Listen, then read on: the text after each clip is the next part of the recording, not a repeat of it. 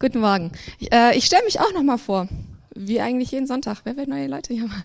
Ich bin die Fülke, habe hier so die pastorale Leitung in der Gemeinde, leite mit einem Leitungsteam zusammen und bin gespannt, was heute kommt.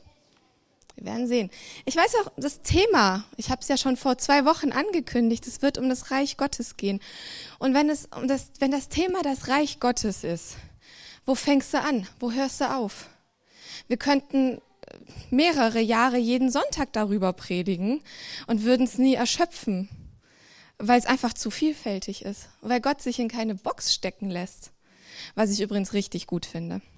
Weil ich, mir geht's manchmal so, dass ich so kleine Höhenflüge habe, wo ich denke, jetzt habe ich es kapiert. Meistens so eine halbe Stunde später kommt der tiefe Fall wo ich merke, dass der Heilige Geist sagt, ein bisschen Demut täte dir gut. Und ich finde es aber immer wieder spannend zu merken, nein, wir können Gott in keine Box stecken.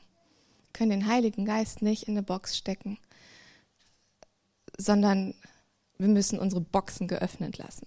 Und dann steckt er uns Sachen rein, die uns bereichern. Als ich über dieses Thema das Reich Gottes nachgedacht habe, bin ich immer wieder bei einer Stelle hängen geblieben und die habe ich vor zwei Wochen auch schon zitiert. Und die finden wir in Matthäus 11. Und zwar geht es darum in Matthäus 11, dass ähm, Johannes schon im Gefängnis ist und er hört, was Jesus alles macht. Er hört das Wunder geschehen. Er hört aber auch andere Dinge über Jesus. Und das verunsichert ihn. Er sitzt nämlich im Gefängnis. Er ist, ähm, er ist gefangen und hört Dinge und die ihn verunsichern und deshalb schickt er seine Jünger los. Johannes war ja auch ein Rabbi. Er schickt seine Jünger los und sagt, hör mal her, erkundigt euch mal. Ist das so okay? Was passiert denn da? Und Jesus sagt zu denen, naja, geht zurück und erzählt ihm, was ihr erlebt. Und als sie dann wieder gegangen sind, spricht Jesus über Johannes. Und er sagt, er fragt die Leute, was wolltet ihr euch eigentlich ansehen, als ihr zu ihm in die Wüste hinausgingt? Ein Schilfrohr, das sich im Wind hin und her bewegt? Nein? Was wolltet ihr denn sonst da draußen sehen? Einen Mann in feiner Kleidung? Ihr wisst doch, die fein gekleideten Leute sind in den Palästen der Könige zu finden. Was wolltet ihr also sehen, als ihr hinausgingt? Einen Propheten? Ja, ich sage euch, ihr habt einen Propheten gesehen und noch mehr als das. Johannes ist der, über den es in der Schrift heißt, ich sende meinen Boten vor dir her, er wird dir vorangehen und dein Wegbereiter sein. Und ich sage euch, unter allen Menschen, die je geboren wurden, hat es keinen größeren gegeben als Johannes den Täufer. Und doch ist selbst der Geringste im Himmelreich größer als er. Von der Zeit an, als Johannes der Täufer auftrat, bis zum heutigen Tag bricht sich das Himmelreich mit Gewalt Bahn und Menschen versuchen mit aller Gewalt es an sich zu reißen. Denn alle Propheten und das Gesetz kündigten das Himmelreich an, bis Johannes kam. Ich finde das spannend in dieser Übersetzung. Wenn wir in die Elberfelder Übersetzung schauen, die sich ja bemüht hat, sehr genau zu übersetzen, ich habe vorhin in die Interlinear Übersetzung geschaut, die griechisch-deutsch ist, dann lesen wir dann nämlich eigentlich, dem Reich Gottes wird seit Johannes Gewalt angetan und Menschen versuchen es sich mit Gewalt zu nehmen.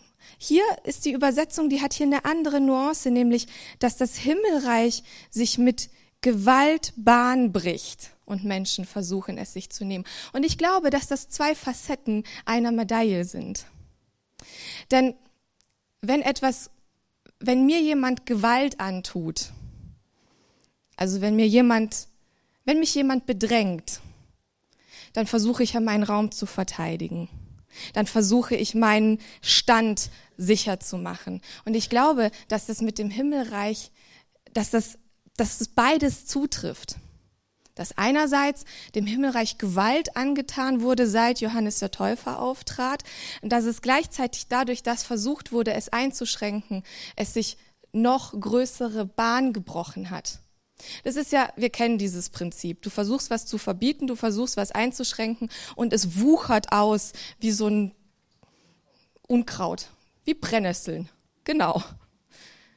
Und ich glaube, dass das so ein Prinzip ist, das wir hier lesen. Und meine Frage war so, warum Johannes der Täufer? Nun, wir lesen es ja auch. Er ging Jesus voran. Er war der Wegbereiter. Und Johannes trat auf und er hat gepredigt und er hat die Leute dazu aufgerufen, Buße zu tun, ihr Leben zu verändern. Und sie folgten dem. Sie gingen bis in die Wüste und hatten dieses wirkliche Bedürfnis, ihr Leben zu verändern. Sie haben sich von ihm taufen lassen. Sie haben sich von ihm reinwaschen lassen. Und damit brach das Reich Gottes so ein warum weil Jesus auf die Welt gekommen ist. Weil Jesus, Gott, sein Reich auf die Welt verlagert hat. Wenn wir von Reich Gottes sprechen, sagt Jesus, es ist nicht von dieser Welt. Uns ist bewusst, das Reich Gottes ist nicht von dieser Welt. Jesus spricht davon, wem gehört diese Welt? Er sagt ja immer wieder, der Fürst dieser Welt und deutet damit an, das hier ist ein Herrschaftsbereich, der eigentlich Satan gehört. Und in der Vineyard sprechen wir ja gerne vom Reich Gottes. Wenn man Leute aus der Vineyard anspricht, sagt, was ist denn eure Theologie? Dann kommt immer so wie aus der Pistole geschossen, Reich Gottes Theologie. Das haben wir alle auswendig gelernt. Kriegen so einen Eintrittsschein und dann. Nein, natürlich nicht. Wir haben in der Vineyard eine sogenannte Reich Gottes Theologie. Das bedeutet, dass uns bewusst wird, dass mit Jesu kommen das Reich Gottes angebrochen ist. Weil Gott auf die Welt gekommen ist, weil Gott Mensch wurde und Einfluss genommen hat, nicht nur durch Menschen, nicht nur, nicht nur durch Propheten, sondern durch sein leibhaftiges Kommen. Und uns ist bewusst, dass wir erleben, dass das Reich Gottes schon angebrochen ist durch Jesus. Wir erleben auch, dass es aber noch nicht vollendet ist. Oder erlebt schon mal jemand eine Vollendung? Falls einer sagt, er lebt in paradiesischen Zuständen, sprecht mich an, ich möchte mehr davon hören. Ah, super. Das ist diese Spannung, der wir uns bewusst sind. Diese Spannung, dass wir im Reich Gottes leben und erleben, dass vieles schon eingebrochen ist durch Jesus kommt, dass es aber noch nicht vollendet ist. Und warum betonen wir das so?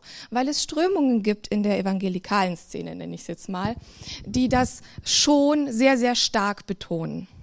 Also ich bin manchmal mit Menschen konfrontiert, die sehr irritiert darüber sind, zum Beispiel, dass Jörn, mein Mann, noch nicht geheilt ist. Na, Jörn hat äh, eine Autoimmunerkrankung, eine Hauterkrankung. Wie viel wurde schon für dich gebetet? 150 Millionen Mal gefühlt. also, und dann begegnet man manchmal Leuten, die sagen, ah, du hast eine Hauterkrankung, wurde denn für dich noch nicht gebetet? Nö. Darauf sind wir irgendwie noch nie gekommen. Und die dann für ihn beten möchten, dann sehr irritiert davon sind, dass nichts passiert, weil gerne betont wird, aber Jesus hat doch den Sieg davongetragen. Warum passiert das? Hast du Sünde in deinem Leben? Hast du irgendwelche Erbsachen noch nicht gebrochen? Und dann wird gerne Ursachenforschung betrieben. Und ich weiß nicht, wie es euch geht, aber ich bin sehr problemorientiert. Ich sehe ein Problem und ich möchte es sofort aus der Welt beseitigen. Muss ich mich ein bisschen frei von machen, weil äh, wir schaffen das nicht. Und wir fangen an, Probleme beseitigen zu wollen fangen an, äh, Symptome, Symptombeseitigung machen zu wollen, weil, weil eben das so betont wird, aber Jesus hat doch schon den Sieg am Kreuz davongetragen. Wenn wir jetzt sagen, aber wir leben in einer Spannung aus schon und noch nicht, wurde mir schon mal gesagt, naja, glaubst du denn nicht, dass Jesus den Sieg am Kreuz davongetragen hat? Natürlich glaube ich das. Natürlich glaube ich, dass Jesus den Sieg am Kreuz davongetragen hat. Ja, das glaube ich wirklich weil das mit ein essentieller Punkt unseres Glaubens ist, unseres Glaubensbekenntnisses ist. Was ich aber glaube, ist, dass wir Schwierigkeiten damit haben, denn das Reich Gottes ist ja nicht von dieser Welt, dass wir Schwierigkeiten damit haben, Dinge in unseren Zeitrahmen einzuordnen. Wir sind an Zeit und Raum gebunden. Wir, unser Leben fängt mit unserer Geburt an, endet mit unserem Sterben und wir denken linear. Wir denken von A nach B, nach C und so weiter. Und ich glaube, dass ja, Jesus der Sieger ist, er den Sieg schon davongetragen hat. Aber Gott ist kein Gott, der an unseren Zeitrahmen gebunden ist. Er lebt außerhalb von unserem Raum und Zeit. In der Bibel steht, dass für Gott ein Tag wie tausend Jahre ist und tausend Jahre für ihn wie ein Tag. Und manchmal hat man das ja das Gefühl, auch ich kenne, ich kann, ich kenne das Gott, kann ich gut verstehen. Manchmal fühlt sich ein Tag auch für mich an wie tausend Jahre. Aber darum geht's nicht. Ich glaube, es ist ein, ein Ausdruck dafür, dass Gott einfach ist. Es ist Bestand seines Namens. Auf die Frage, wer bist du? Du Gestalt im brennenden Busch, sagt er, ich bin.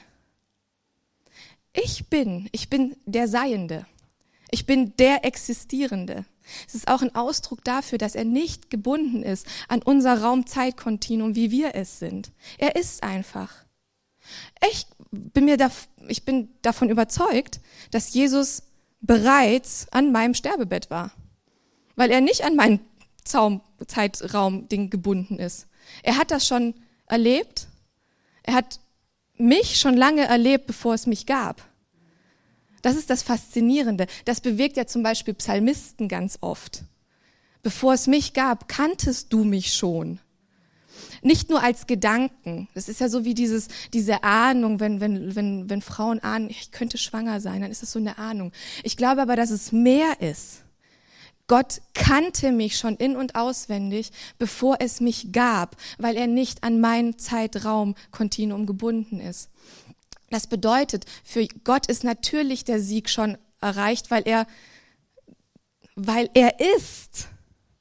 Und wir erleben aber, dass wir in, einem, in einer Zeitspanne leben, wo wir ganz viel schon erleben. Wir erleben, dass durch Christi kommen vor 2000 Jahren und paar zerquetschte, das Himmelreich für uns Menschen greifbar geworden ist.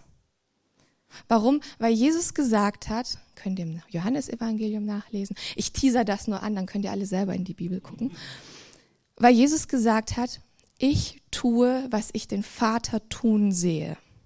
Er hat demonstriert, was im Himmelreich geschieht, das nicht in dieser Welt ist. Er hat demonstriert, was der Wille Gottes ist.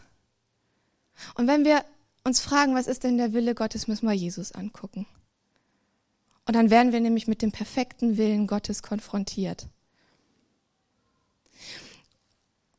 Und dann geht's nämlich noch weiter die Jünger haben zu Jesus gesagt, hör mal zu, Lehrer, bring uns doch bitte bei, wie wir beten sollen. Und Jesus hat ihnen das Vaterunser beigebracht. Und ein Aspekt des Vaterunsers ist es zu beten, dein Wille geschehe, wie er im Himmel geschieht. So soll er hier auf der Erde geschehen. Ein Fazit daraus ist, dass Gottes Wille nicht immer hier auf Erde geschieht. Wären wir schon in einer perfekten Welt, wäre das so. Würden wir schon im Reich Gottes leben, wie wir uns das wünschen, wäre das so. Weil wo er Herrscher ist, kann nur sein Wille geschehen. Wo er Herrscher ist und sein Einflussbereich ist, kann nur sein Wille geschehen. Und Gottes Wille ist gut. Und das möchte ich wirklich nochmal betonen. Ich glaube nicht, dass Gott uns irgendwas Doofes schicken kann. Auch nicht zu Lehrzwecken. Ernsthaft, Gott ist kein so kleinlicher Vater. Ich versuche keine kleinliche Mutter zu sein. Und das kostet mich was an Kraft. Aber Gott ist der perfekte Vater. Und der denkt sich nicht, boah, Vögel, jetzt hast du aber nichts gelernt. Ich schick dir mal, hm, wie schwer ist der Grad deines Ungehorsams? Gürtelrose reicht. Ich weiß, dass es aber, es gibt aber Christen, die dieses Gottesbild haben. Warum? Weil wir in eine Zwickmühle kommen, nämlich dass wir erleben, aha, bei dem läuft vieles gut. Da erlebe ich schon Reich Gottes. Ich erlebe, da wird jemand geheilt. Warum werde ich nicht geheilt? Vielleicht möchte Gott, dass ich was lerne. Nein, ich glaube, dass es diese Spannung ist, in der wir uns befinden. Dieses, dieses Leben auf einer Welt, die eben noch nicht im perfekten Willen Gottes stattfindet. Und Gott ist es nicht, der uns irgendwelchen Scheiß schickt, weil er das nicht kann. Wenn Gott etwas kreiert, dann ist es perfekt und gut. Jesu Jesus hat uns Gott gezeigt, er hat uns Gottes Willen demonstriert. Und Jesus ist nie zu jemandem hingegangen, hat gesagt, naja, komm, du musst noch was lernen, trag doch das noch mal ein bisschen mit dir rum. Sondern er hat Leute geheilt, unabhängig davon, wie gut die waren, unabhängig davon, ähm, wie angesehen die waren, unabhängig davon, wie dankbar die waren. Ne? Wir lesen ja viele Beispiele, da kommen diese zehn Aussätzigen zu ihm und nur einer kommt auf den Gedanken zu sagen, ach übrigens, danke, ich kann ja wieder am normalen Leben teilnehmen. Ne? Also darin zeigt sich doch auch, wie gut Gottes Wille ist, wie perfekt Gottes Wille ist. Und wenn wir erleben, dass wir in diesem Zwiespalt leben zwischen, hey, ich erlebe doch schon, dass Dinge aufbrechen. Wir erleben aber auch, ja, Kacke, ich erlebe es halt auch noch nicht, dass Dinge aufbrechen. Ich habe für manche Dinge schon 50.000 Mal gebetet und es tut sich nichts. Oder es tut sich nur wenig. Dann ist das nicht, weil Gott das will, sondern es ist einfach eine Folge dessen, was durch Sündenfall passiert ist und dass wir auf einer Welt leben, in der der Herrschaftsbereich Gottes noch nicht in dem Maße ausgeweitet ist, wie wir uns das wünschen. Und da kommen dann wir Menschen ins Spiel. Wir können uns zurücklehnen und sagen, dein Reich komme, dein Wille geschehe. Und dann ziehen wir uns alle in unsere Wohnung zurück und denken uns, ja, habe ich ja gesagt, reicht. Die Herausforderung ist, dass Jesus gesagt hat, naja, ich gehe zum Vater und jetzt seid ihr dran. Die Herausforderung ist, dass Jesus uns einen Auftrag gegeben hat. Die Herausforderung ist, dass Jesus gesagt hat, wisst ihr was? Geht doch ihr hin und macht zu Jüngern. Geht doch ihr hin und heilt die Kranken. Geht doch ihr hin und kümmert euch um die Witwen und Waisen. Geht doch ihr hin und adoptiert, macht eine Patenschaft für kleine Kinder, übernehmt Verantwortung. Das ist eigentlich die Essenz dessen, dass Jesus gesagt hat, wer mir nachfolgt, übernimmt Verantwortung. Jesus hat Verantwortung übernommen, die sein Vater ihm gegeben hat. Er hat ihm Vollmacht gegeben. Er hat ihm Kraft gegeben. Jesus sagt mir, es gegeben alle Macht im Himmel und auf Erden. Und Jesus gibt diese Vollmacht an uns weiter und sagt, und jetzt übernehmt ihr Verantwortung. Und wenn wir uns danach sehnen, das Reich Gottes ausweiten zu sehen, bedeutet das, dass wir Nachfolger werden müssen. Das bedeutet, dass wir Kopien von Jesus werden müssen. Das bedeutet, wenn Jesus der Ausstecher ist und ich der Teig, dass ich mich als Teig in diese Ausstecherform hineinbegeben darf. Es ist ja immer eine Einladung. Es ist ja, es ist ja kein Zwang es ist doch eine Einladung. Aber ich kann euch nur sagen, es ist eine schöne Einladung, weil ich nichts Besseres in meinem Leben erleben kann, als zu sagen, ich bin der Teig, der sich in diese Keksausstecherform hinein begibt. Und ich war jetzt kurz abgelegt von, von dem Text hinten. Jesus beruft uns dazu, Verantwortung zu übernehmen. Und er ehrt uns damit, es ist gut, dass du das rangeworfen hast. Denn er ehrt uns damit. Jesus zeigt uns damit, welches große Vertrauen er uns schenkt.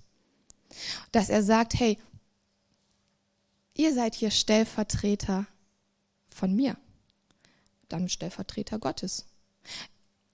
Und die Bibel spricht davon, dass wir nämlich nicht Bürger dieser Welt sind, sondern dass wir Bürger des Reiches Gottes sind, das nicht von dieser Welt ist. Und das bedeutet, kennt ihr das, wenn Leute auswandern und sich in dem Land, wohin sie ausgewandert sind, so eine kleine eigene Welt schaffen? Es gibt Landstriche in Südamerika, da hast du das Gefühl, sieht hier total exotisch aus, aber bin ich hier in Deutschland gelandet? Gut, passiert einem auch, wenn man auf Mallorca ist. Weil man das Bedürfnis hat, sich da die Heimat zu repräsentieren, wo man in der Ferne ist. Dieses Bedürfnis haben Leute. Ich bin ja als Siebenbürger-Sechsin in Rumänien geboren und bin da mit einer anderen Kultur konfrontiert gewesen als die rumänische Kultur.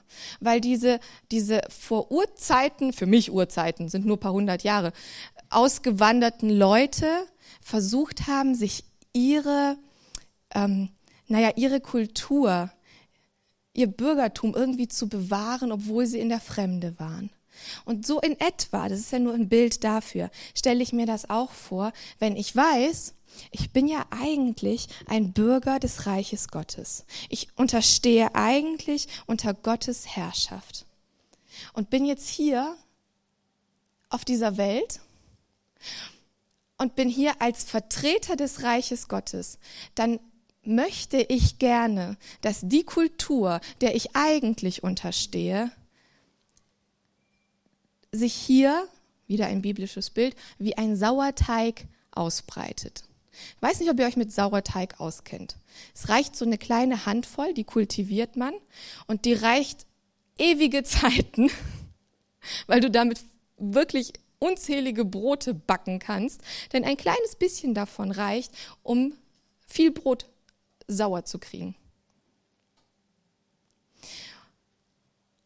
Und das ist ein schönes Bild dafür, aber wir können ja auch das Bild des Unkrauts nehmen, weil das ist uns äh, geläufiger. Wir backen alle nicht mehr unser Sauerteigbrot selber. Wenn du Unkraut nimmst und du hast ein bisschen, dann breitet sich das aus.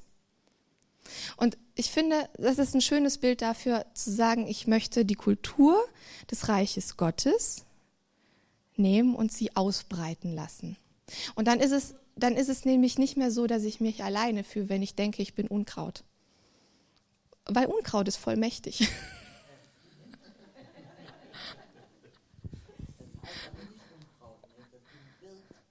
Wildpflanzen. Ich bin eine Wildkräuterin. ne? Wenn wir uns das bewusst machen, dass wir eigentlich Bürger des Reiches Gottes sind und hier das Reich Gottes mit aufbauen dürfen, dass wir hier eine Verantwortung übertragen bekommen, eine Kultur zu etablieren, die dem Reich Gottes entspricht, dann ist das etwas, das mich zutiefst demütigt und zutiefst ehrt weil es zeigt, wie viel Liebe der Vater für mich hat. Es zeigt aber auch Gottes Kultur, nämlich dass er diejenigen ehrt, die es eigentlich tatsächlich nicht verdient haben. Weil verdienen können wir es uns nicht. Es ist ein Geschenk, das Gott uns macht. Es ist dieses, dieses Werben um uns, dieses, dieses Liebe ausschütten und sagen, hey komm, und folge mir nach. Und mein Erlebnis ist, wenn wir uns dem wirklich hingeben, sagen, weißt du was, Jesus, ich möchte dir in jeder Konsequenz nachfolgen. Das kann auch anstrengend sein. Dann erlebe ich aber, dass ich immer mehr von diesen Zeichen des Reiches Gottes erlebe, denn das bleibt nicht aus. Denn Gottes Kultur bleibt ja nicht aus. Gottes Realität bleibt ja nicht aus.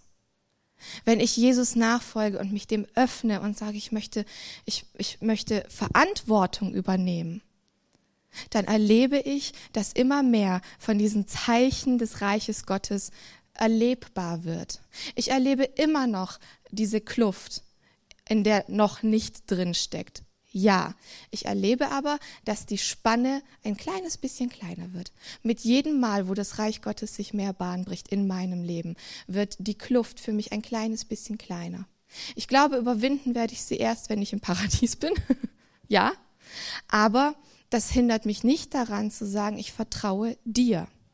Weil etwas, was uns daran hindert, das Reich Gottes zu erleben, etwas, was uns daran hindert, ähm, die Zeichen und Wunder zu erleben, ist Misstrauen.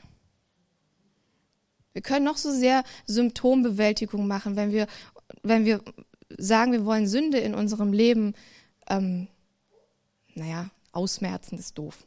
Aber ihr wisst, was ich meine. Wir wollen Sünde in unserem, bitte überwinden. Ah, mein Mann ist so richtig geistlich. Ja, der ist aber gut, ne? Danke. Wir möchten Sünde überwinden, dann geht es eigentlich darum zu schauen, wo ist denn Misstrauen in meinem Herzen? Wo setzt sich vielleicht Misstrauen fest, dass ich denke, naja, ich habe noch nicht genug erlebt, um das wirklich, wirklich glauben zu können? Und mein Misstrauen kann ich Jesus bringen. Es geht nicht darum, dass ich an mir feile und an meinem Herzen hier ein bisschen was abschrabbe und so, sondern es geht darum, in eine Beziehung zu kommen und zu sagen, ich möchte dein Reich hier erleben, ich möchte Vertreter deines Reiches sein, ich möchte Verantwortung übernehmen. Das bedeutet, ich muss mich in eine Beziehung zu dir begeben.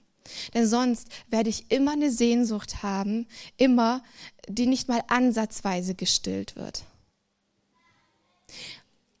Die andere Seite ist, dass ich das erlebe, dass diese Sehnsucht tatsächlich nie gestillt wird. Und das ist gut, weil es eine Sehnsucht ist, die mich immer zum Herzen Gottes zieht.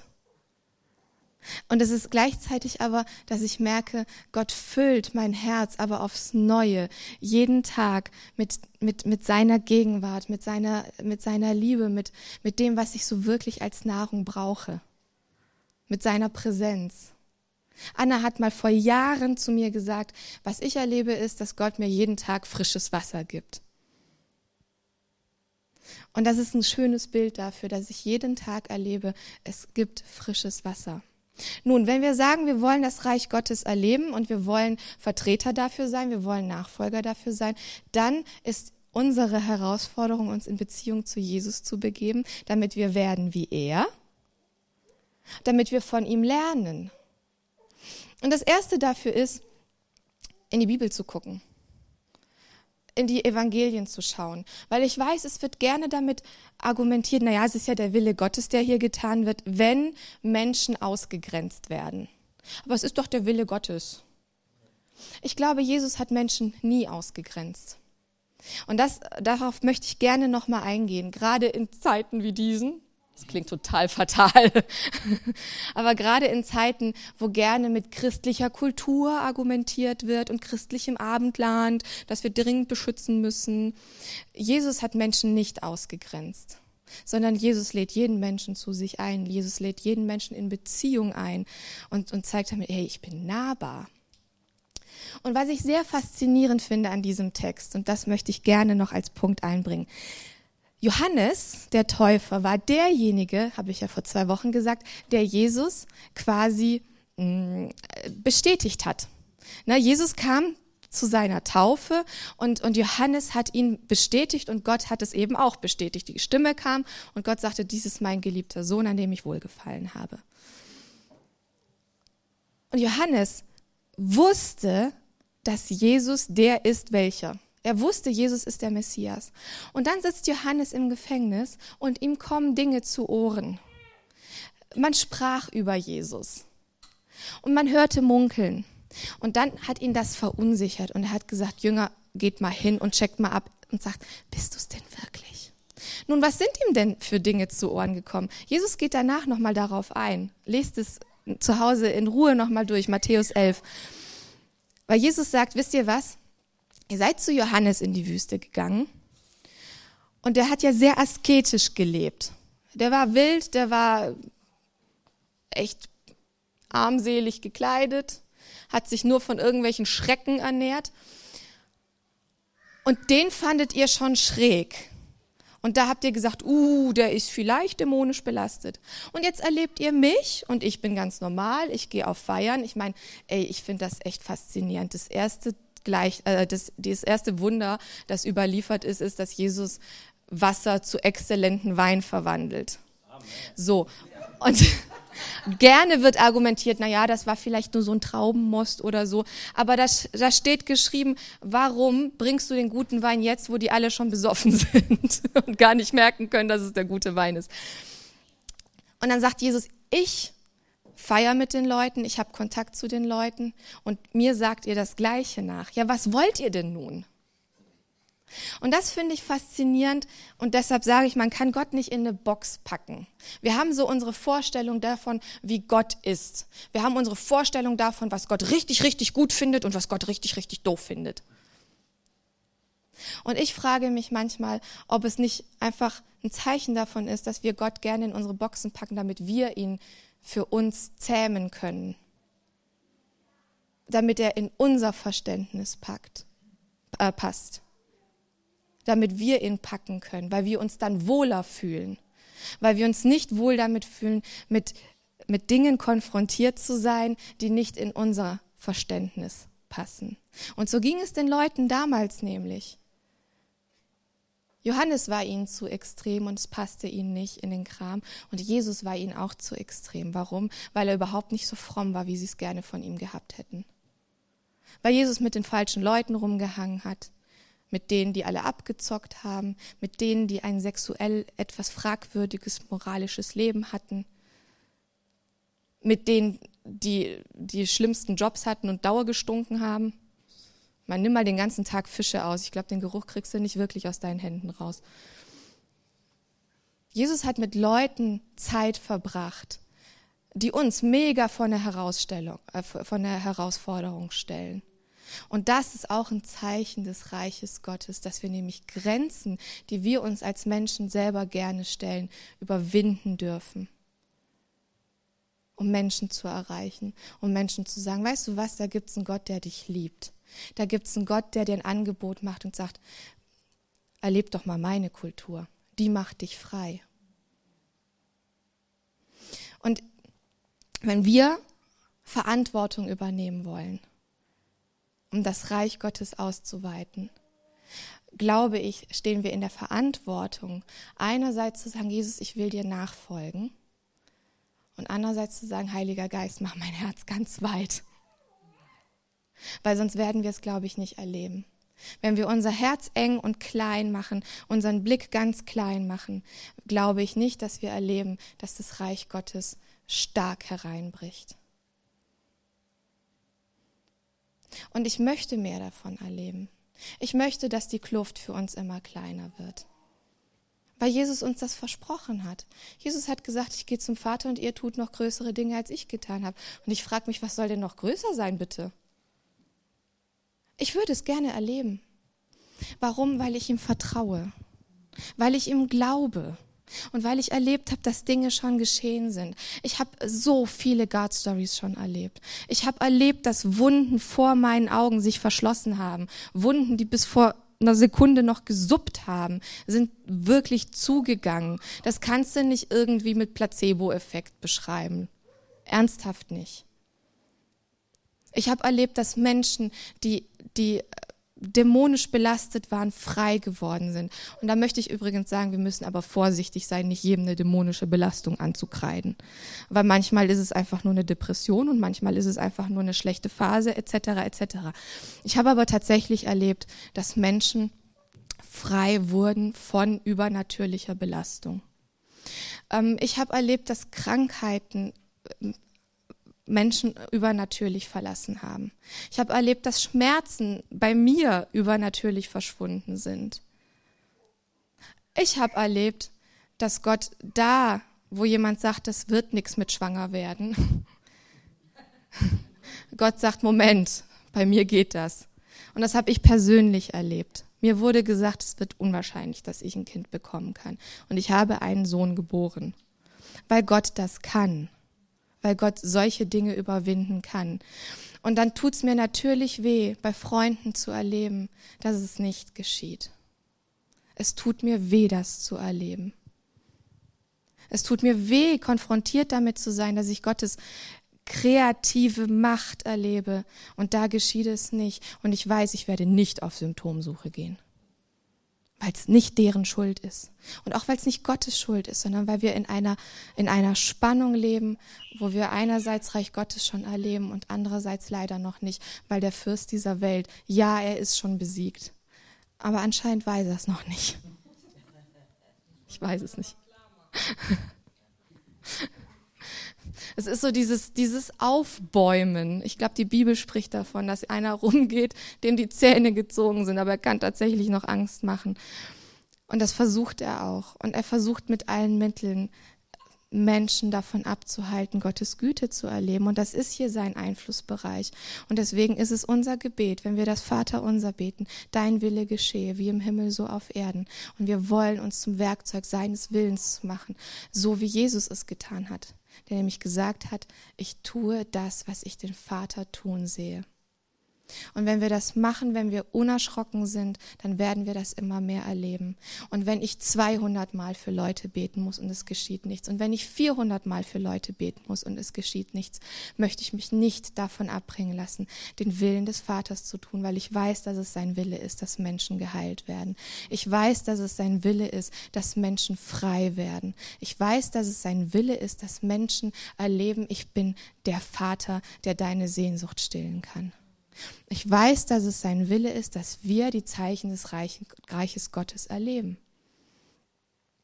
Und ich möchte nicht, dass mein Misstrauen und mein Unglaube dem im Wege stehen, weil er hat mir was anderes versprochen.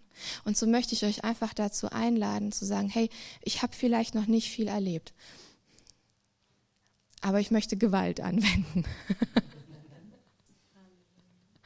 und ich möchte, dass das Reich Gottes mit Gewalt noch mehr einbricht. Gewalt anwenden nicht an den Leuten, für die wir beten. Lasst uns bitte mit Respekt und Würde Menschen begegnen. Aber ich möchte dies, mir dieses geistlichen Kampfes bewusst sein. Und ich möchte mir sagen, jeden Morgen, wenn ich aufstehe, das möchte ich mir antrainieren, heute möchte ich Satan in die Fresse hauen. indem ich das tue, was Jesus getan hat. Unabhängig davon, wie es mir geht. Und ich weiß, ich wirke hier vorne immer sehr leichtgängig, sehr locker, sehr entspannt, leichtfüßig. Bin ich aber tatsächlich heute nicht. Ich erlebe schon auch, dass es herausfordernd ist, dass es zermürbend sein kann, dass jemand an mir reibt und jemand versucht, mir meine Zuversicht zu nehmen, jemand versucht, ähm, mir diese Leichtigkeit, diesen Frieden zu nehmen, der nur Gott mir schenken kann. Und ich weigere mich, mir den nehmen zu lassen. Weil ich weiß, dass Jesus mir Verantwortung gegeben hat.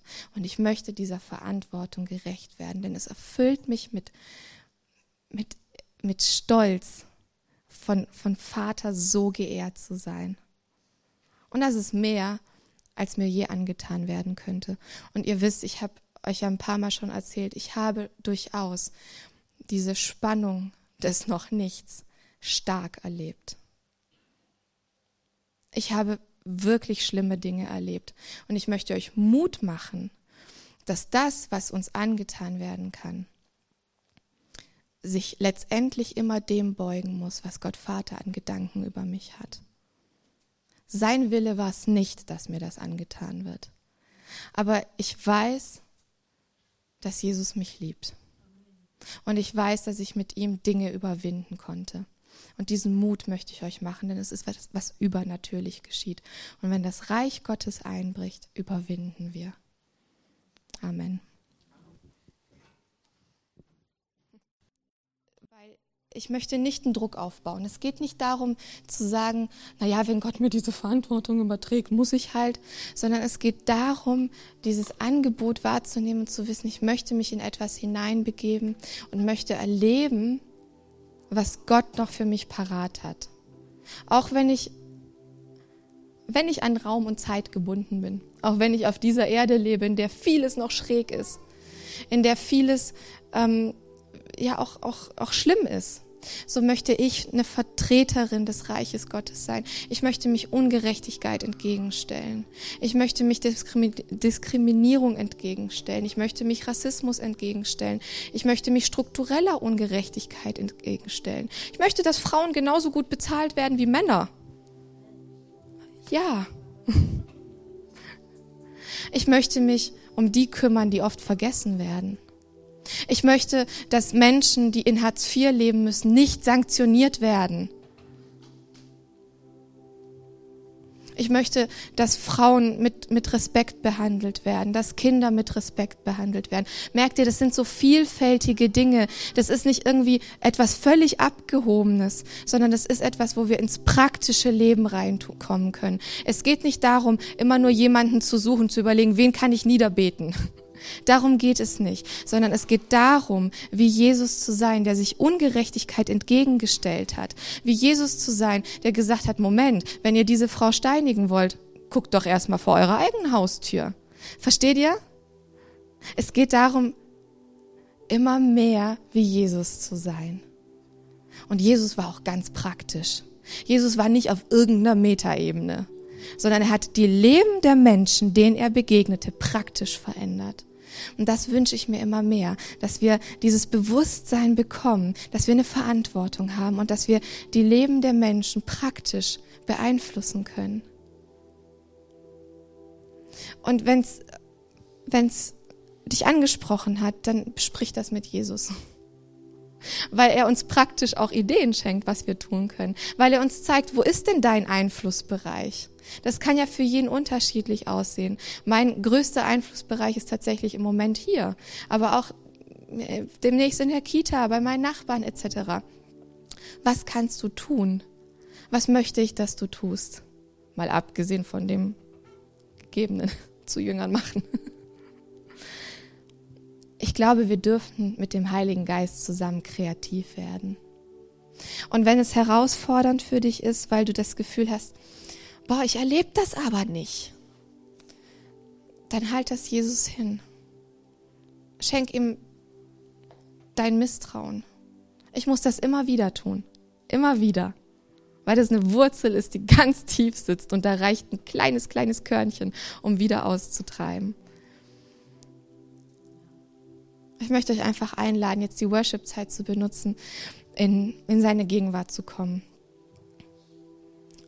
Und diesem Verlangen Ausdruck zu verleihen, dass wir uns wünschen, dass das Reich Gottes sich ausweitet. Dass wir uns wünschen zu erleben, dass er real ist. Und damit andere erleben, dass er real ist.